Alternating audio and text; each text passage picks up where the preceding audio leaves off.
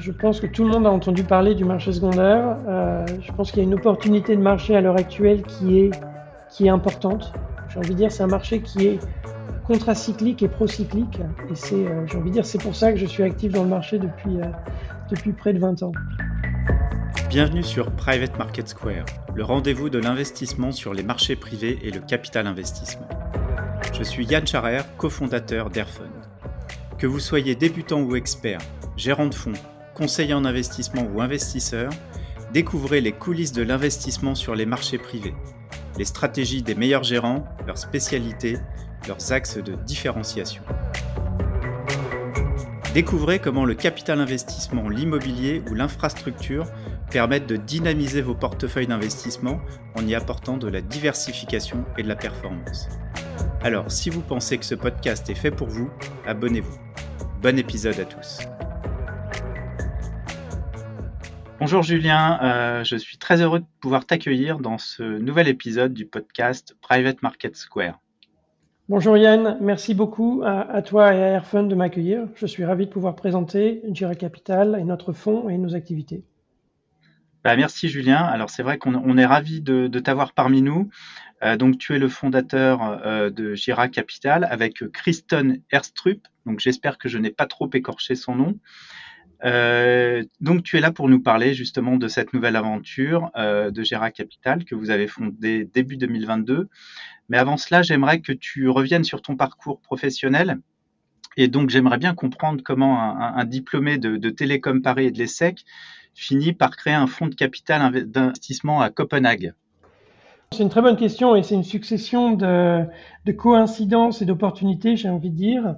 Euh, j'ai commencé ma carrière euh, à, Londres en, intermédiation. J'avais fait un petit peu de, capital risque à Paris euh, pendant mes études à l'ESSEC en apprentissage.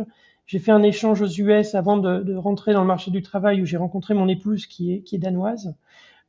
et donc ça m'a poussé à, aller à Londres pour mon premier, euh, mon premier, mon premier travail. J'ai rejoint une société d'advisory. Alors, j'ai pas trouvé le meilleur mot français, désolé pour le franglais, euh, qui s'appelle qui s'appelle Campbell Lutyens euh, en 2006, qui euh, s'occupait de lever des capitaux pour les fonds de private equity, mais également de, de, de gérer des, transactions secondaires, donc qui consiste à euh, aider des investisseurs en private equity à trouver de la liquidité pour leur position en avance euh, des réalisations normalement prévues par les, par les gérants. Euh, donc c'est une activité de, banquier d'affaires, donc de, merger and acquisition, pour continuer sur les franglicismes. Euh, et j'ai passé j'ai passé cinq ans chez Campbell Lutyens. J'ai ensuite rejoint à Zurich, en Zug, juste au sud de Zurich, Partners Group, euh, dans l'équipe secondaire où j'étais euh, chef de l'origination secondaire pour Partners Group. J'étais membre du comité d'investissement et je faisais mes, mes transactions. Euh, j'ai passé six ans chez Partners Group, donc à faire beaucoup de, beaucoup de transactions. Partners Group, en quelques mots, c'est le géant européen du private equity, qui a aujourd'hui plus de, de, 130 milliards d'euros sous, sous, gestion, plus ou moins 130 milliards d'euros. Euh, et euh, en 2017, nous avons déménagé à Copenhague avec, euh, avec ma famille et j'ai rejoint Nordea, où j'ai rejoint quelqu'un que je connaissais bien depuis mon temps à Londres, qui s'appelle Kristen Estrup, qui gérait l'activité de Nordea Asset Management pour le private equity depuis 2008. Donc, je connaissais Kristen depuis des années. On a rejoint, on a développé une activité secondaire sur Nordea Asset Management et euh, fin 2021, nous avons décidé de quitter Nordea. Donc, nous étions une équipe de quatre avec trois membres seniors de l'équipe. Le troisième s'appelle Alexander Reventlow. Euh, nous trois, Alexander, Kristen et moi, sommes partis pour créer Jira Capital à fin 2021 en structure indépendante à Copenhague. Merci. Alors donc on, comprend à travers ton, parcours hein, que tu es, je dirais, tu es tombé dans le bain du secondaire euh, très tôt dans, ta carrière. Alors justement, est-ce que tu peux nous expliquer ce que c'est qu'une stratégie de capital euh, investissement en, secondaire avant de revenir après plus spécifiquement sur, sur, sur Gera Capital? Bien sûr. Alors, on, différencie l'activité secondaire de l'activité primaire. L'activité primaire consiste à investir dans des fonds de private equity à la, à la, date de formation de ces fonds. Ils ont une structure typiquement de, de 10 ans. Donc les, engagements dans ces fonds sont faits progressivement au fur et à mesure que les fonds euh, créent leur portefeuille et appellent le capital à leurs investisseurs. Ces investisseurs, au cours des 10 ans de, contrat avec le fonds, ont généralement euh, une, période de, détention passive de ces, investissements mais au fil, des années, euh, il peut arriver que certains des investisseurs aient besoin euh, d'une liquidité anticipée de ces fonds. Et donc, dans ces situations, le, marché secondaire leur fournit l'option de vendre ses positions, ses participations. de notre côté, en tant qu'acheteur secondaire, on, va regarder les, fonds, on va valoriser chaque société des portefeuilles des fonds euh, pour mettre un prix à ces, à ces positions et pouvoir faire une offre aux vendeurs secondaires pour racheter leur, leur part dans le fonds. Donc vous rachetez dans ce cas, on est, bien d'accord, vous rachetez directement les, parts de fonds et non pas directement les, les, participations dans les entreprises euh, sous-jacentes.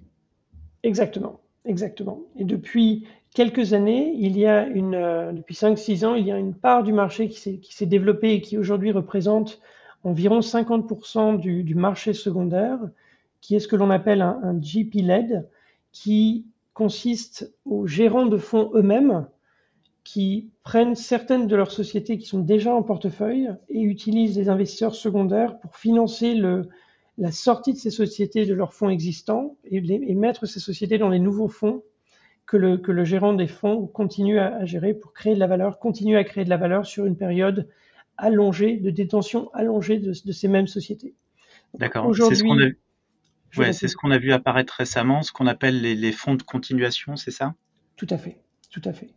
Alors, le, marché en 2021 faisait 135 milliards de, de, dollars de taille, avec 50% de euh, fonds d'intérêt, euh, d'intérêt dans des fonds et 50% de fonds de continuation. En 2022, le, le, marché faisait 105, 108 millions, avec un petit peu plus d'intérêt dans des fonds qui, avaient transacté par rapport aux fonds de continuation. Mais clairement, la tendance est, à une, un équilibre relativement euh, stable entre les, ces deux parties de l'activité secondaire. D'accord, merci, c'est très clair. Alors justement, chez, chez Capital, euh, quelle stratégie plus particulière sur le secondaire? Est-ce que vous avez des, secteurs en particulier, des, valeurs d'entreprise? Enfin, qu'est-ce qui fait que vous sélectionnez euh, euh, tel type, euh, de, fonds euh, à racheter ou pas? Alors, notre, notre approche est de créer un portefeuille diversifié. Euh, on n'a pas vocation à créer de, de, la concentration sur nos portefeuilles. On veut une approche diversifiée. On veut créer un portefeuille attractif et en croissance de, de private equity. Euh, en termes, ce que ça veut dire en termes géographiques, ça veut dire qu'on a une, une, focalisation à 50-50 sur l'Amérique du Nord et l'Europe de l'Ouest. On a euh, possibilité d'avoir un petit peu d'exposition aux, aux, autres géographies, mais essentiellement, ça sera Amérique du Nord, Europe de l'Ouest. On est du côté sectoriel euh, agnostique, donc on va créer un portefeuille qui aura une, diversification sectorielle pour justement éviter des, euh, des, marchés qui sont cycliques ou des secteurs qui vont être cycliques et peuvent créer de la sous-performance et potentiellement une surperformance qui sera, compensée dans le futur. Euh, en termes de transactions, on est dans la, petite fourchette du marché, donc on fait des transactions de 5 à 50 millions d'euros. Euh, Aujourd'hui, à l'heure actuelle, on fait des transactions même de 1 à 5 millions d'euros. Euh, on, on, cible des sociétés euh, ce qu'on appelle de mid-market, donc des sociétés, donc pas des petites sociétés, des sociétés relativement bien établies, des sociétés profitables et en croissance. Et donc notre différenciation en termes de euh, d'approche secondaire, c'est sur la, la, taille des transactions. Donc des petites transactions ont généralement moins de, moins Dieu qui les regardent que les grosses transactions qui vont être des transactions qui, euh, qui suscitent beaucoup, beaucoup d'intérêt, de compétition et donc des prix plus élevés. Et également, notre approche euh, est, une approche responsable. Notre fonds est un fonds article 8. Euh, Jira Capital est signataire des, des, des, PIR, donc des principes d'investissement responsable des Nations Unies, ce qui est quelque chose qui est important pour nous dans la mesure où notre, notre approche, bien entendu, nous sommes un acteur du, secteur financier, cela dit, nous avons, une, nous avons à cœur d'avoir une approche qui prend en compte l'environnement dans lequel nous évaluons, nous évoluons, et ce qui, ce qui veut dire euh, que l'on on évalue les sociétés avant de les acheter, avant les acheter, avant de les inclure dans notre portefeuille, on évalue leur côté euh, responsable. On a une capacité, bien entendu, à exclure des sociétés. Et durant la période de détention de ces sociétés, nous, euh, continuons à les, euh, à les monitorer et nous, publions des rapports sur leur, euh, développement responsable. Bien entendu, comme tu l'as mentionné tout à l'heure, Yann, nous, ne contrôlons pas ces sociétés. Il y a un gérant entre les sociétés et nous, ce qui veut dire qu'une partie de l'activité, euh, de nos activités responsables, est également d'interagir et d'engager avec les gérants de ces sociétés pour nous assurer de l'approche responsable. Et, il y a de toute façon de plus en plus de fonds de capital investissement, y compris dans le primaire, qui incorporent maintenant euh, l'ESG ou des stratégies euh, responsables dans leur propre stratégie d'investissement. Donc finalement, le marché doit être un petit peu plus, un petit peu plus large qu'il y a encore quelques années. Absolument. Et le, private equity est, est une, un segment de l'industrie financière qui est engagé et qui est capable de mettre en place des innovations et des, améliorations de, concepts de management, j'ai envie de dire dans une certaine mesure à marche forcée plus rapide que les marchés listés.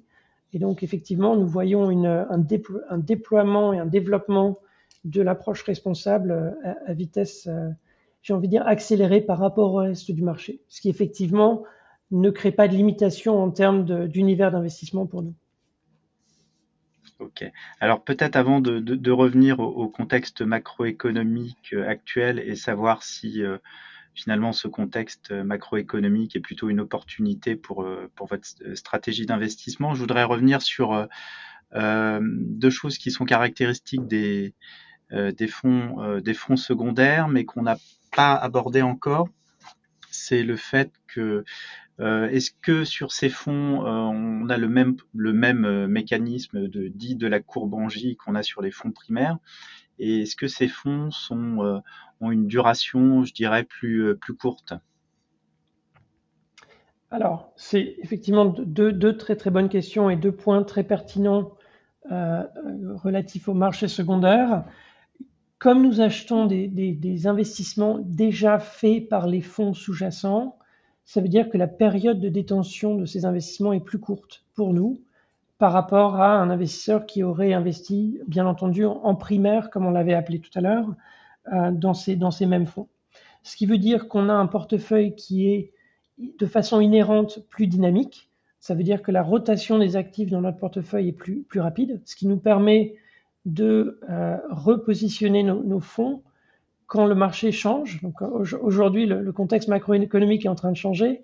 Donc effectivement, l'activité secondaire permet euh, de rebalancer et de repositionner les, portefeuilles relativement rapidement, ce qui est bien entendu un, bénéfice.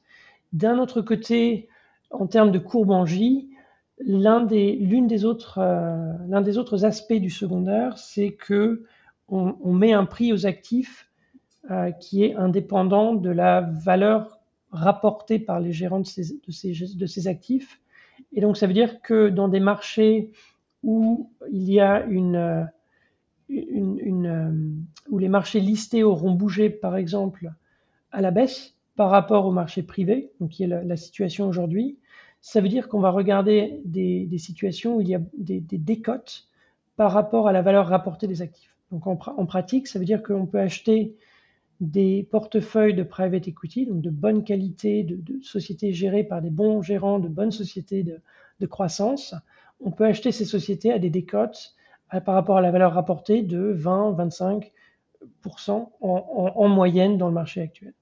C'est bien entendu attractif parce que ça veut dire qu'on est capable de, au premier jour, de créer une, de démontrer de la création de valeur d'un autre côté, euh, il y a également un élément de, rattrapage par rapport au marché listé. Et donc, euh, payer une décote pour payer une décote n'est pas une façon de créer de la valeur. La façon dont nous, on approche ces investissements, c'est de, regarder, d'analyser chaque société des portefeuilles sur lesquels on met une offre, qui nous permet de comprendre exactement leur trajectoire, donc leur trajectoire passée, mais également de, comprendre et de modéliser leur trajectoire dans le futur, ce qui nous permet d'avoir une vision fine euh, du moment auquel on peut espérer récupérer le capital investi dans cette société et également de, mettre une, analyse fine sur le montant que l'on espère récupérer. C'est vraiment l'analyse de, cash flow en termes de temps et en termes de montant. Et j'ai envie de dire, c'est une question que j'ai envie de dire qui est, euh, ça sera la prochaine question, j'en suis persuadé, donc je vais, peut-être l'anticiper, euh, qui est également la structure de notre fonds euh, en termes de, durée de détention et en termes de profil. Euh, notre fonds est un fonds evergreen. Donc c'est une structure qu'on appelle semi-liquide, qui est relativement différente, et j'ai envie de dire, c'est l'autre élément différenciant de notre approche de Jira Capital par rapport aux acheteurs secondaires, j'ai envie de dire, typiques, c'est que notre structure est un fonds qui, qui est relativement comparable à un fonds mutuel, dans le sens où euh, le portefeuille existe et les investisseurs peuvent rentrer dans le portefeuille, rentrer dans le fonds, euh, donc une différence semi-liquide n'est pas tout à fait liquide. Donc ça veut dire que les investisseurs peuvent rentrer chaque mois. Donc on a un closing par mois dans le, fonds où on, admet de nouveaux investisseurs. Un nouvel investisseur dans le fonds a une période de détention minimale contractuelle de trois ans. Et après trois ans, cet investisseur peut demander la rédemption de ses parts dans le fonds en mensuel. Donc ça veut dire qu'un investisseur la durée de détention minimale de notre, fonds pour un investisseur est de 3 ans. Ce que l'on a euh, structuré pour être en alignement avec la durée, moyenne de détention des actifs de, des sociétés de nos portefeuilles, mais également qui nous permet d'aligner l'horizon d'investissement d'un investisseur par rapport à une, perspective de création de valeur dans des marchés, j'ai envie de dire, normalisés et juste pour mentionner également, c'est important de le mentionner, la structure semi-liquide veut également dire qu'il y a des limitations au euh, volume de rédemption que l'on peut honorer chaque trimestre. Donc en, pratique, euh, le fonds a une limite de 5% de liquidité par trimestre. Donc ça veut dire que s'il y a moins de 5% du fonds total qui demande la liquidité, on honore cette liquidité de façon contractuelle. S'il y a plus de 5%, on honore cette liquidité si, le fonds a la liquidité suffisante. Si le fonds n'a pas la liquidité suffisante, on peut euh, repousser les, rédemptions euh, au trimestre suivant. Ah, merci pour ces précisions parce que c'est vrai que c'est extrêmement important et c'est un point très très différent de, la plupart des fonds de capital investissement. Hein. Euh, d'avoir cette structure evergreen qui permet donc à l'investisseur finalement de, alors même si c'est sur base mensuelle, de souscrire à tout moment. Donc on n'est pas du tout sur des périodes de levée de fonds euh, qui s'étalent sur 12 à 18 mois euh, avec des, des, des, closings. Là, on peut vraiment investir à, à, tout moment et sortir aussi au bout de trois ans, comme, comme tu l'as dit. Alors, il y a des, des, contraintes éventuelles et des clauses de, de, liquidité, mais surtout, moi, ce que je trouve intéressant, c'est que ce, euh, ce lock pendant la période de trois ans et le fait qu'on puisse sortir au bout de trois ans, c'est aussi aligné avec la stratégie du fonds. Donc ça va pas être au détriment de la performance ou des investissements du, euh, fonds. Euh, est-ce que tu peux nous dire justement à propos du, fonds, quelle est, quelle est sa structure? C'est un fonds euh, luxembourgeois, c'est ça? Tout à fait. Le fonds a une structure de, de SICAV RAIF à Luxembourg, donc c'est des termes un petit peu techniques. Ça, veut dire en pratique que le fonds est structuré comme une société anonyme. C'est une société anonyme, donc qui permet aux investisseurs français d'investir. Donc, la limitation en France, c'est les investisseurs professionnels. Donc, le montant minimum d'investissement est d'un million d'euros. Pour les investisseurs luxembourgeois, la notion d'investisseur averti peut s'appliquer. Et donc, le fonds peut accepter des investisseurs de, à partir de 125 000 euros. Euh, et en termes de, peut-être en, termes de catégorie d'investisseurs, pour, pour, pour donner un petit peu de visibilité, la structure étant différente par rapport aux structures traditionnelles de private equity, alors un mot sur les structures traditionnelles de private equity, elles ont été créées pour les gros fonds de pension américains, pour les gros investisseurs américains qui ont une, durée de vie qui est infinie, euh, puisque bien entendu les équipes qui sont qui s'occupent des investissements vont arriver repartir euh, au fil des carrières. Par contre, les institutions qui investissent euh, restent, restent en place pendant des décennies. Euh, notre approche et notre structure de fonds est euh, différente d'un point de vue, j'ai envie de dire, presque philosophique, dans la mesure où on s'adresse à des investisseurs qui ont une durée de vie finie. Donc nos investisseurs typiques vont être des, petits investisseurs institutionnels qui ont besoin d'une structure flexible et relativement facile d'emploi. Un, un, point que je n'ai pas mentionné, c'est qu'un investisseur dans notre fonds euh, investit 100% de leur, de leur souscription au premier jour et donc ils n'ont pas d'appel de capitaux. Les appels de capitaux qui sont les, des, des, des, des constantes d'autres fonds de type euh, closed-ended et de façon symétrique, notre fonds ne distribue pas de capital, notre fonds accumule et recycle le capital. Donc les distributions que le fonds reçoit euh, et dont le fonds n'a pas besoin pour gérer la liquidité sont réinvesties dans de nouvelles transactions. Ce qui permet à nos investisseurs, tant qu'ils sont investis dans le fonds, de voir leur capital euh, au travail et au travail en termes de réinvestissement des, des dividendes et des, distributions, ce qui permet de créer des, profils de rendement attractifs. Donc, cela étant dit, nos investisseurs typiques, c'est des petits institutionnels, donc ils vont typiquement mettre des investissements à partir de 5 millions d'euros, mais de 5 à, de 5 à 15 millions d'euros. Ce sont des, family office qui investissent entre 1 à 5 millions d'euros typiquement, et ce sont des individus fortunés qui investissent aux alentours de 1 million d'euros. Euh, donc ce, ces trois types d'investisseurs ont en commun un désir d'avoir une exposition à la classe d'actifs, un désir que cette exposition soit facile d'administration, soit diversifiée pour ne pas avoir à gérer des, des dizaines de lignes pour avoir suffisamment de diversification, et soit également flexible en termes de, euh, de, de duration d'investissement, ce qui leur permet, comme les, la vie euh, change et les situations changent, ce qui leur permet de, gérer la, de, récupérer la liquidité euh, s'ils en ont besoin, euh, bien entendu avant, avant 10 ans, qui serait la, la durée minimum d'un fonds typique. Merci Julien, c'est très clair. Donc juste pour revenir effectivement sur une différence encore importante, il n'y a pas d'appel de fonds et on comprend que dans votre cas, c'est plutôt un, avantage puisque de toute façon, comme tu l'as dit tout à l'heure, vous avez une gestion dynamique et active, donc sûrement des, des périodes d'investissement qui peuvent être plus courtes que dans les fonds euh, traditionnels. Et donc finalement, ça permet aussi à l'investisseur de ne pas avoir à gérer sa liquidité ou à optimiser sa liquidité euh, quand il y a des appels de fonds. Exactement. Même pour les distributeurs.